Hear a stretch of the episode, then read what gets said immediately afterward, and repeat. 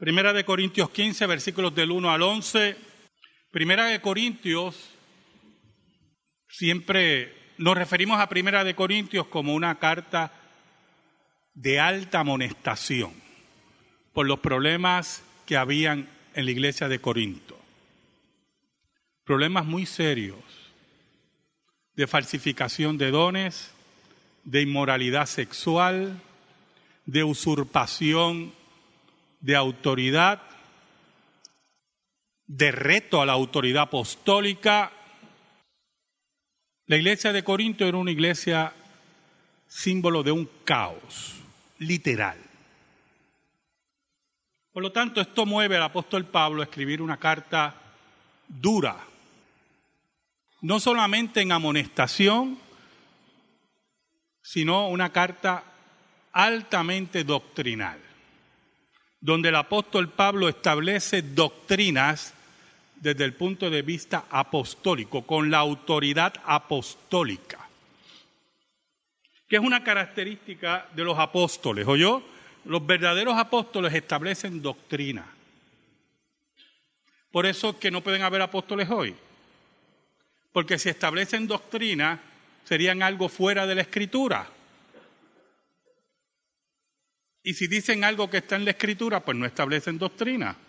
Ya está establecida. En ese sentido, al final de la carta que estamos observando, el apóstol quiere dejar claro varios aspectos de lo que ha discutido en toda la carta.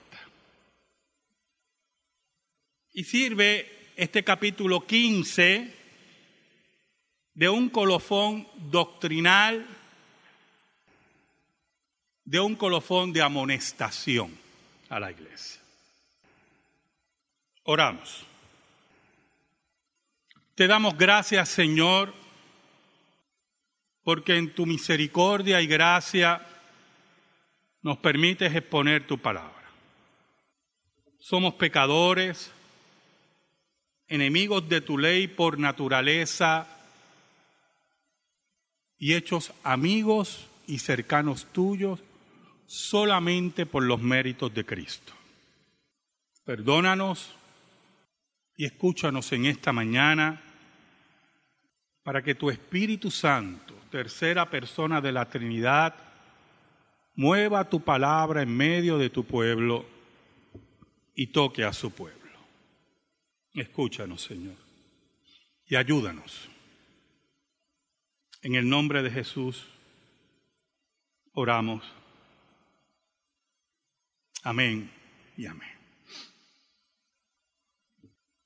El versículo 1 y 2 del capítulo 15 dice, Además os declaro, hermanos, el Evangelio que os he predicado, el cual también recibisteis, en el cual también perseveráis, por el cual asimismo, si retenéis la palabra que os he predicado, sois salvos, si no creísteis en vano. Pablo, como si quisiera hacer un resumen de lo que ha estado hablando, ¿verdad? Y dice que lo que va ahora a exponer, mire qué interesante, es el Evangelio. las buenas nuevas. Entonces lo interesante de estas buenas nuevas, las mismas que han sido predicadas, para que las mismas sean efectivas, las mismas tienen que ser recibidas y perseverar en ellas. ¿Sabe algo, hermano? No basta creer en el Evangelio. Y me explico. La palabra creer tiene muchas implicaciones. Santiago nos dice, Santiago, que los demonios también creen. Los demonios, así dice, los demonios también creen y tiemblan. Por lo tanto, no es solamente decir creo en el Evangelio, como una acción de nuestra voluntad cognoscitiva, como que conozco el Evangelio, sino tienes que recibir el Evangelio. Que ese Evangelio, por medio del Espíritu Santo, haya penetrado tu corazón, haya penetrado tu vida. Porque si no es así, si tú no has recibido el Evangelio y no estás perseverando en él, posiblemente perteneces al grupo de Santiago. Aquellos que creen y tiemblan. Posiblemente eres un demonio ahí sentado. Y no lo sabemos. Pablo sabía, escuche, que Corinto estaba llena de demonios. Y había gente en Corinto que decían, que maldecían el nombre de Jesús por el Espíritu Santo. Mire qué interesante lo que ocurría en Corinto. Por eso Pablo decía que nadie que tiene el Espíritu Santo puede maldecir el nombre de Jesús. Y en Corinto había una práctica de maldecir el nombre de Jesús. Esa iglesita era muy en especial. Lógico, la raíz del problema está en el liderato, en los ancianos, en el pastor. Ahí está el problema. El liderato y los ancianos son los que deben velar la doctrina. Son los que deben velar. Mire, por ejemplo, escuche, esa iglesita era bien especial. Tenían la Santa Cena. Había una práctica que siempre que había Santa Cena, que regularmente era los domingos, había también una comida ágape.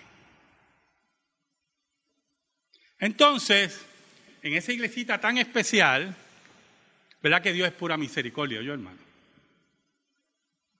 Por eso que cuando usted sea juzgado algún día, pídele a Dios que eh, Dios lo juzgue.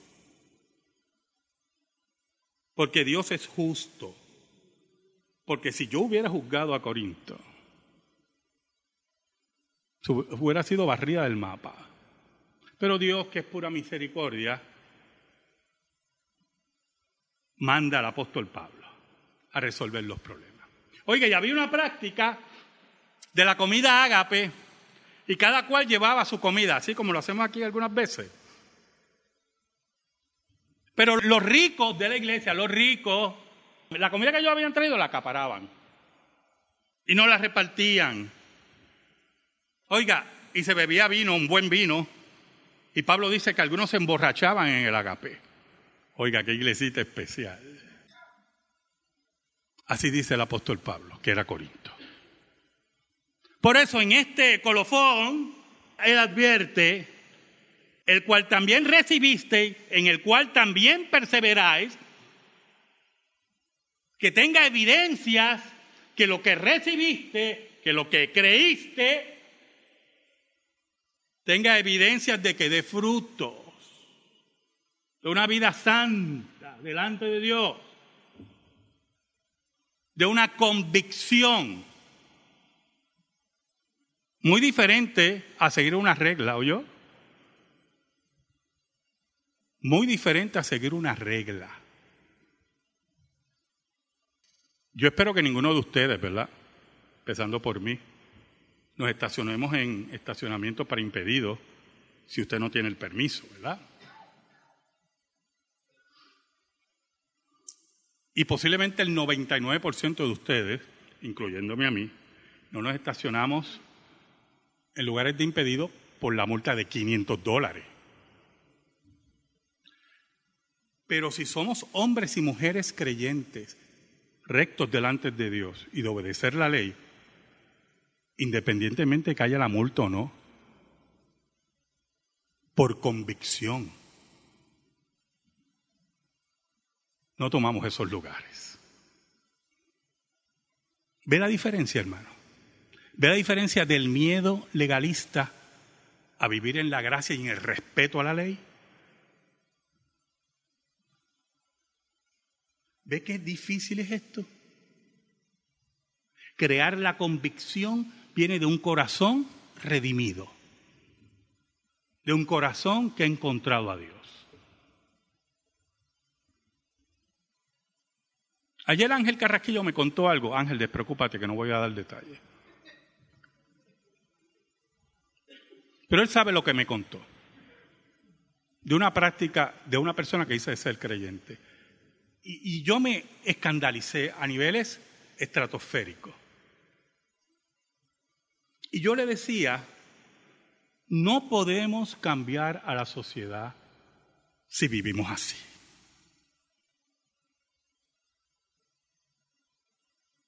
No podemos. Y entonces él estaba al lado mío y hubo un silencio, porque yo estaba, ¿cómo podemos decir eso?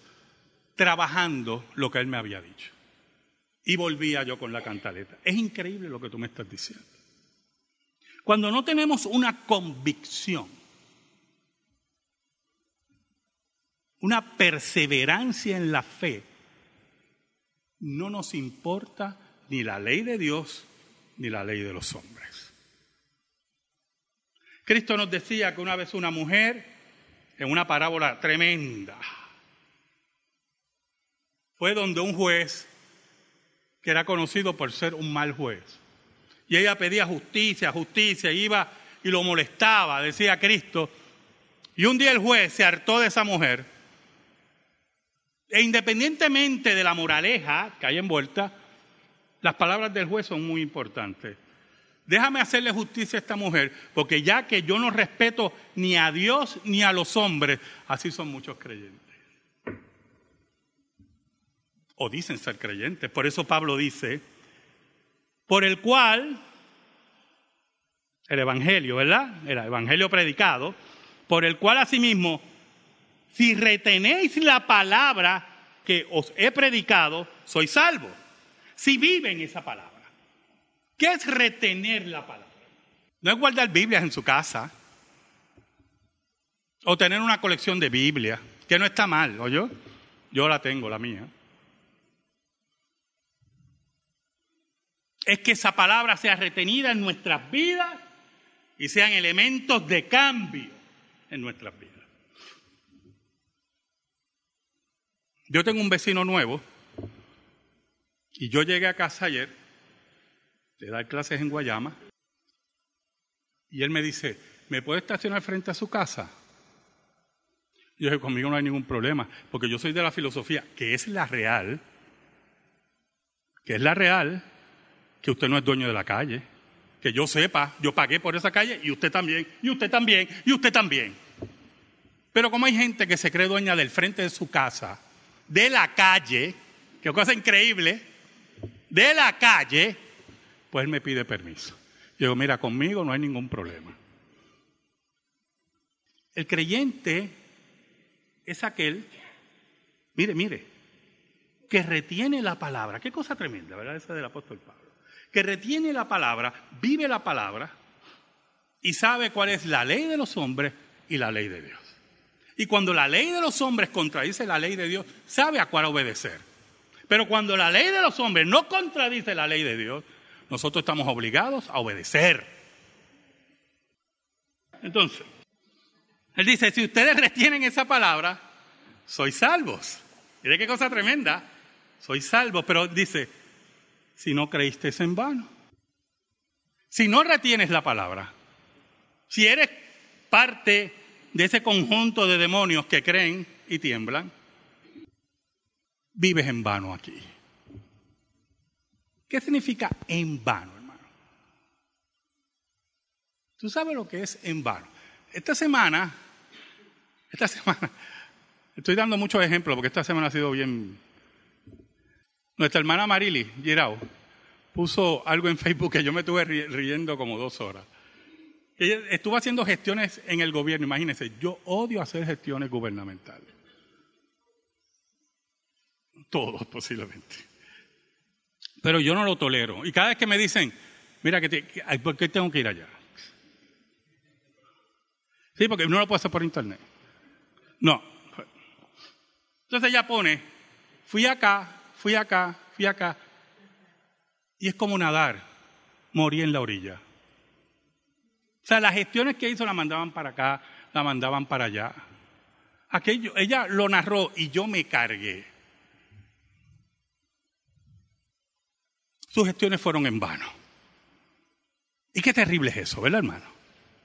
Pero más terrible es que tu destino eterno, tu destino eterno, tiene que ver por creer y vivir el Evangelio y creíste en vano. Y un día, que va a ser el juicio final, te van a enseñar una peliculita.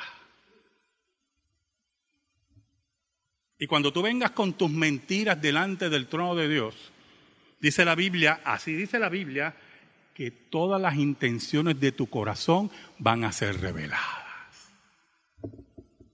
Y no va a haber excusa. Entonces viene Pablo ahora a hablarnos del Evangelio. Este es el Evangelio. Muy importante, yo hermano. ¿Sabe por qué? Porque por ahí se habla de que esto es el Evangelio. Es tremendo que Dios cambie nuestras vidas, ¿verdad, hermano? Qué milagro tremendo. Oír testimonios de cambios de vida. Pero ese no es el Evangelio. Eso puede ser el resultado del Evangelio.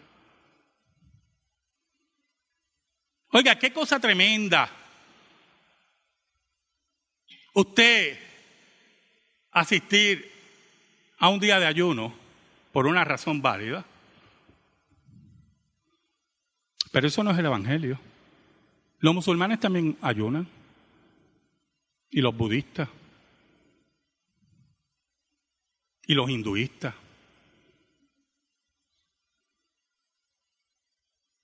Y los veganos. Y los vegetarianos. Todo el mundo ayuna. Eso no es el Evangelio. Mire cómo dice Pablo. Porque primeramente os he enseñado. Mira qué interesante. Esta es la base. Este es el fundamento. Lo que asimismo recibí, lo que yo recibí. Que Cristo murió por nuestros pecados conforme a las escrituras. Y aquí entra una fórmula que la gente siempre se olvida. Cristo es el cumplidor de la profecía.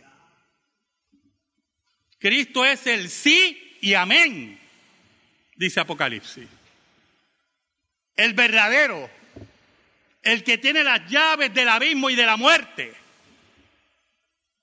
Cuando él dice conforme a las escrituras, es que el Antiguo Testamento anunciaba que el Mesías iba a morir por nuestros pecados. Por lo tanto, Cristo es el cumplidor de la profecía de Isaías 53, versículos del 5 al 12. Por lo tanto, estamos frente al verbo de Dios que viene a cumplir la voluntad de Dios. Y lo primero que ustedes tienen que tener claro, dice el apóstol Pablo, que el problema cósmico del hombre de estar lejos de Dios ha sido resuelto por Dios.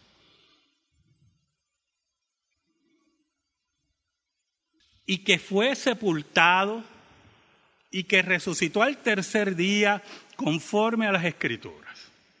Por lo tanto, el Evangelio es el testimonio de las escrituras.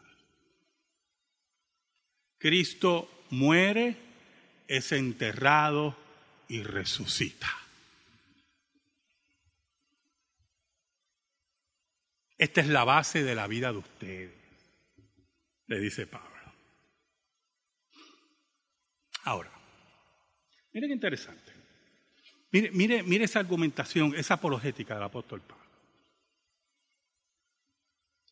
Porque decir que alguien resucitó, lo dice cualquiera. Hace dos años es que son cosas que yo no sé cómo la gente cree esas estupideces, pero salió en Facebook, que eso sale cualquier cosa en internet. retratos de extraterrestres. Salen un montón de cosas, hermano. Yo no sé cómo la gente puede creer eso.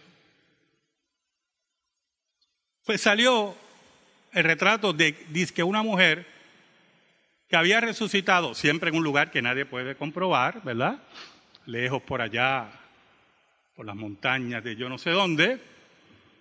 Nunca es en medio de Nueva York. Nunca en medio del viejo San Juan. Nunca es en Río de Janeiro. Nunca en Buenos Aires. Siempre en, por Bolotongo Trongo. Y nadie sabe dónde es. Porque es un embuste. Y esa mujer, entonces tenían una foto de ella. Había resucitado, había salido así de la tumba. La historia decía que todavía apestaba y que ella estaba anunciando que Cristo venía. Tremenda noticia, única en el mundo, Cristo viene. Entonces, mire el argumento del apóstol. Y que apareció a Cefas, a Pedro, y después a los doce. Entonces, Pablo viene a entretejer que el Evangelio, escuche, que el Evangelio se basa en hechos históricos, de testigos que vieron, que vieron, hermano. Cefas que lo había negado, los apóstoles que habían salido corriendo, a eso se le apareció. Cristo resucitado. Le está diciendo, mire, no estamos hablando cosas que no tienen valor, cosas que son en vano. Estamos diciendo que la declaración del Evangelio es un hecho histórico.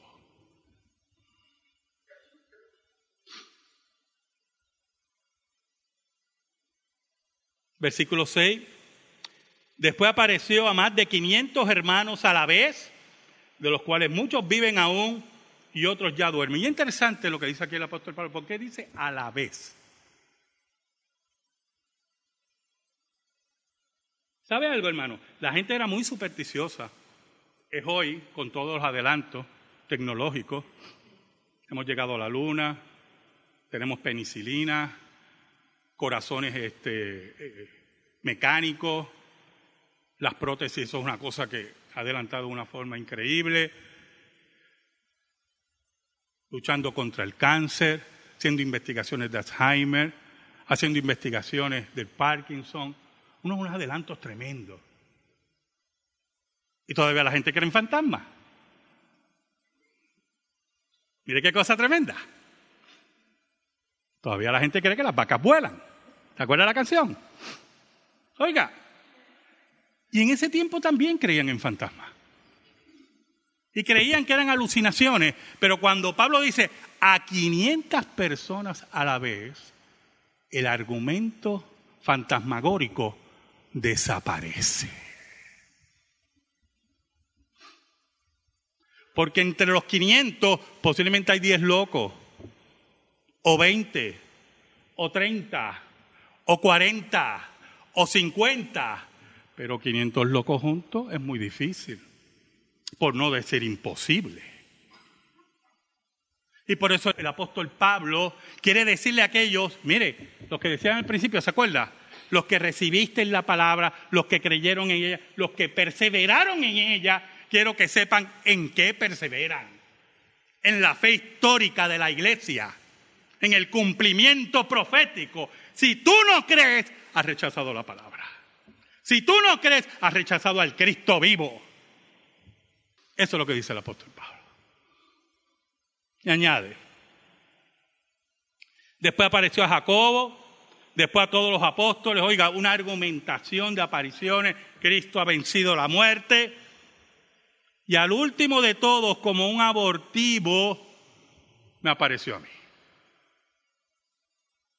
En Corinto había gente que retaba y cuestionaban el apostolado de Pablo.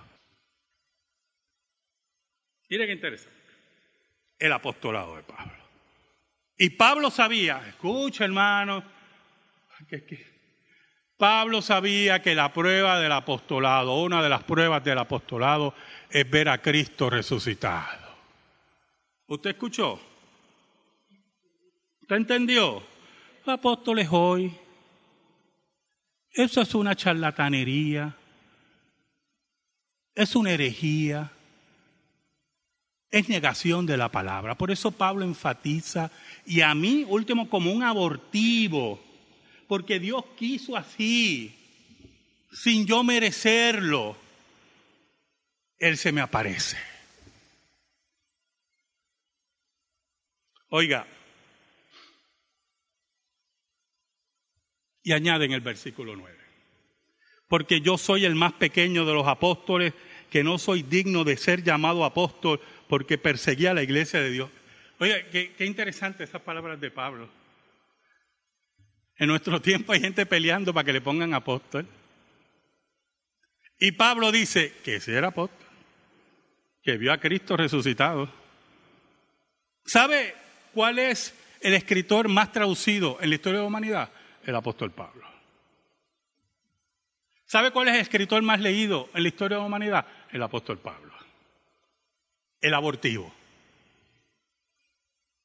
El que se considera el más pequeño. Pero usted ve gente por ahí peleando que lo llamen apóstol. Que buscan que lo unjan como apóstol. Y toda esa basura herética, blasfémica. Cuando yo tenía la distribuidora, llegaba uno que era, bueno, una que era apóstol. Y me habían dicho que en una ocasión fue a un lugar y le dieron otro título, creo que fue reverenda o algo así, y ella dijo, no, apóstol. Y yo dije, ay, es mejor que no me lo diga a mí.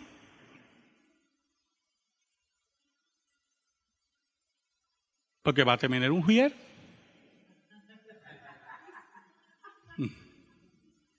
Pero no lo hizo. Fácilmente se lo dijeron. Me estuvo raro. Porque sinceramente, y admito mi pecado, yo insistir en llamarle reverenda. Yo la reté. Porque la mentira tiene que ser retada. Y tiene que ser enfrentada. Porque de los cobardes no se ha escrito nada. Y los apóstoles y Jesucristo fueron hombres valientes. Y la iglesia de Cristo, hombres y mujeres, fueron valientes. Y los reformadores, sus esposas, sus familias, fueron gente valiente. Porque el reino de Dios se hace fuerte y solo los valientes lo arrebatan. Y él sabía que el estigma que él tenía era terrible. Había perseguido a la iglesia de Dios.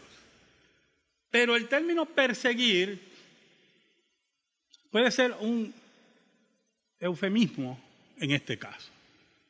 Puede ser. Porque no solamente persiguió a la iglesia, asesinó a los cristianos. Buscaba su muerte. Fue testigo de asesinatos de cristianos. rabiaba contra los cristianos.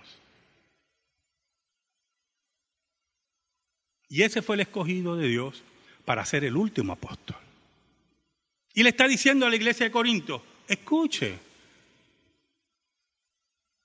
no importa cuánto tiempo, porque por eso dice en el versículo 10, pero por la gracia de Dios soy lo que soy, y su gracia no ha sido en vano para conmigo. Mire mire el término que utiliza, el mismo del principio, en vano.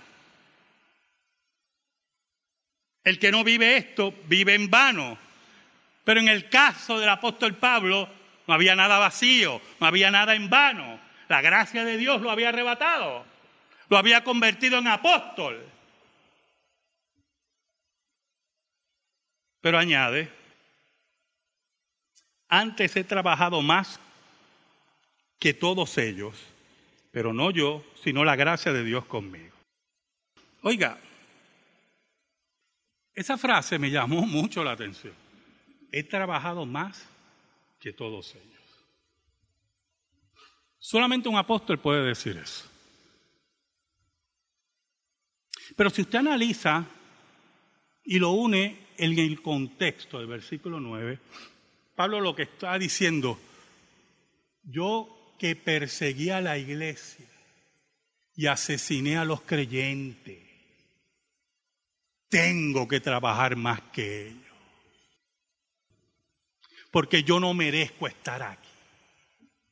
Y es por la gracia de Dios que estoy aquí. Tengo que trabajar más que ellos. Y aún más, añado aún más, dice el apóstol Pablo. Y no soy yo el que trabaja, sino la gracia que Dios me da. Ese que había perseguido a la iglesia, que la iglesia de Corinto muchos de ellos lo rechazaban. Ese que venía a poner orden, es importante que ustedes entiendan que yo fui el que le enseñé las bases del Evangelio y aunque yo tengo un estigma, fue Dios el que me llamó porque yo he creído que Cristo ha vencido la muerte. Oiga, por eso tengo que trabajar más que ellos, porque ese estigma me persigue y está presente. Por eso en el versículo 11 el apóstol Pablo dice, porque o sea yo o sean ellos. Mire qué cosa tremenda, o sea yo o sean los apóstoles. Usted no nota una separación, los apóstoles y yo. No lo tome a mal los que Cristo eligió primeramente y el abortivo. El que no soy digno de ser contados con ellos. Así dicen los apóstoles modernos, ¿verdad? El que no soy digno de ser contados con ellos. Porque o sea yo o sean ellos, así predicamos y así habéis creído. Creer, hermano, creer es vivir. Vivir es accionar. Y accionar es ser valiente y perseverante. Así nos dice Dios. Así dice el Evangelio. Amén. Gracias te damos, Señor. Te pedimos, Señor, en el nombre de Jesús, que esta palabra esté en nuestra vida y en nuestro corazón. Por Cristo Jesús. Amén. Y amén. Estamos en silencio, hermano.